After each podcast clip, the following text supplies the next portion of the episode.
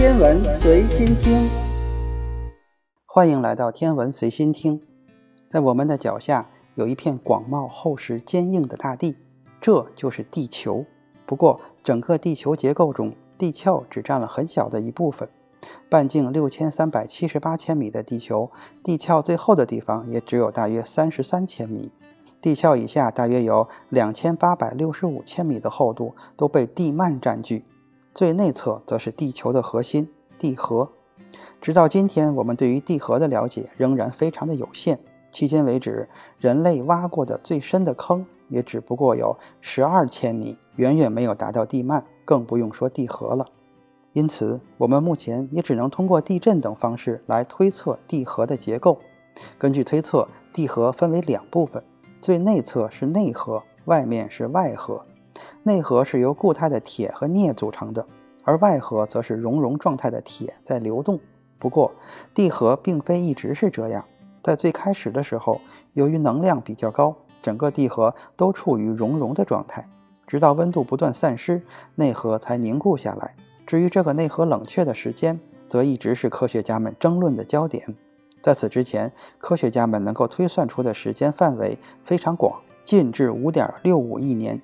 最远甚至可能出现在四十五亿年前地球刚形成的时候，这样宽泛的范围很难给我们有效的参考，因此许多科学家孜孜不倦地进行着这方面的研究。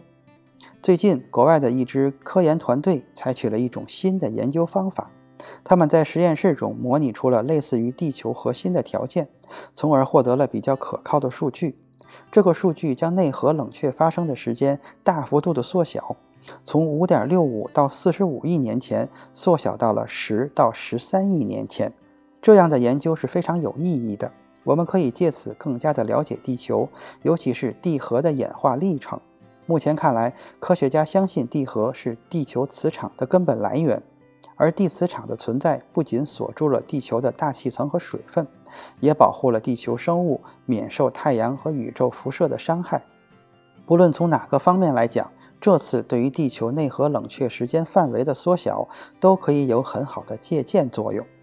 德克萨斯大学奥斯汀分校的地球科学家林俊福教授介绍说：“我们对于地球发电机的起源以及磁场的强度，始终充满了好奇和热情，因为它们对于一颗天体的宜居性来说是不可或缺的。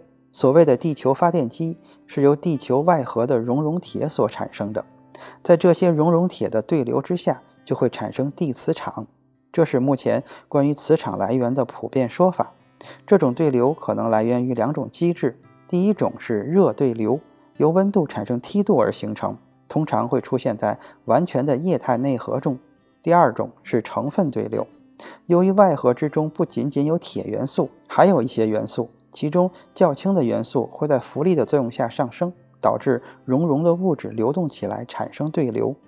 不论是哪一种情况，都可以导致离子或者是电子在这种导电性极佳的熔融外核中流动，从而产生电流。而磁生电是众所周知的，于是地球磁场就出现了。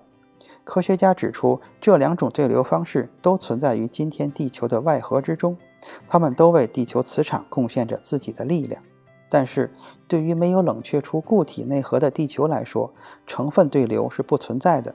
只有热对流有可能出现，这个情况下虽然也能启动地球发电机，但如果让它维持数十亿年，对于铁的温度要求将非常高，甚至超出了理论值。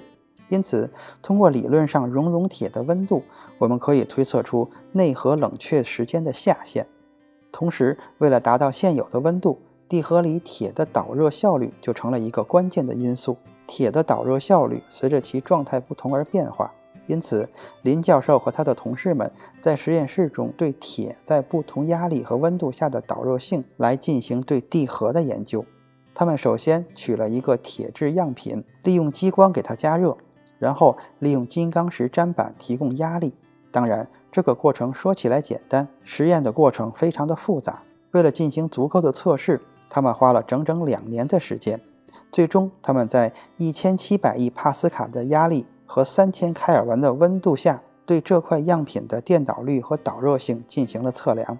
根据科学家的推测和分析，地球外核的外侧和内侧边缘的压力分别是一千三百五十到三千三百亿帕斯卡，而温度则从四千开尔文提升到了五千开尔文。尤其在其最核心处，温度可以高达六千开尔文，比太阳表面还要热。但是，虽然远高于铁的熔点，不过在恐怖的压力之下，铁还是被压成了固体。研究团队利用对样本测得的热导率数据进行分析后发现，如果内核的年龄真的像以往所推测的最晚极限五点六五亿年来计算的话，测量的数据要比理论值低了百分之三十到百分之五十。看起来以往的理论是错误的，所以他们根据测量到的数据重新设定了熔融铁在地核的环境下所具备的导热率上限，而这个上限进一步又约束了地核能够传导和保留热量的上限。通过这个数据，他们就能够估算出地球内核的年龄了。正是通过这样的方法，林教授等人才将内核冷却的时间范围缩小到了十到十三亿年前。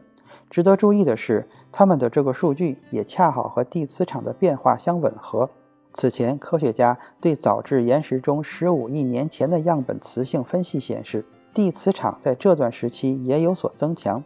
地核与地磁场本就有着密不可分的关系，而两项研究的一致性也让我们对这些结果更加有信心。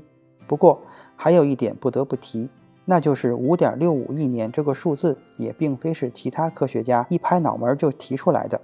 巧的是，这个数字同样来自于当时地球岩石样本所体现出来的地磁场的增强。如果十亿多年前的那一次增强真的来自于内核的冷却凝固，那么五点六五亿年前地球又发生了什么呢？没有人知道这个问题的答案。研究团队也承认，这需要更多矿物物理学。地球动力学和古地磁学等方面的进一步研究和联系，保护我们生命安全的地磁场究竟是怎么产生的？地球最深处的核心到底有着怎样的秘密呢？我们真的希望科学家早日给出这些答案。